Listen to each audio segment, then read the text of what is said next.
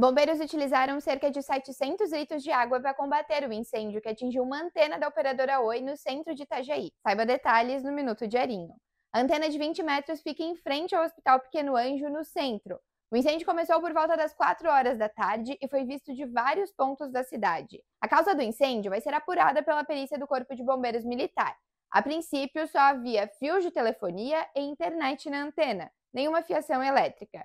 Os bombeiros de Itajaí conseguiram controlar as chamas com um jato de cerca de 10 metros de altura. A partir disso, um caminhão com escada mecânica de Balneário Camboriú foi acionado para extinguir o resto das chamas. Apesar da torre pertencer à Oi, a estrutura é compartilhada com outras operadoras, como Vivo e Claro. Por conta do incêndio, os serviços de telefonia móvel e internet foram afetados. O prédio que seria da empresa estava fechado, porque a operadora não funciona mais no local. Leia mais notícias em diarinho.net com oferecimento Tony Center Motos.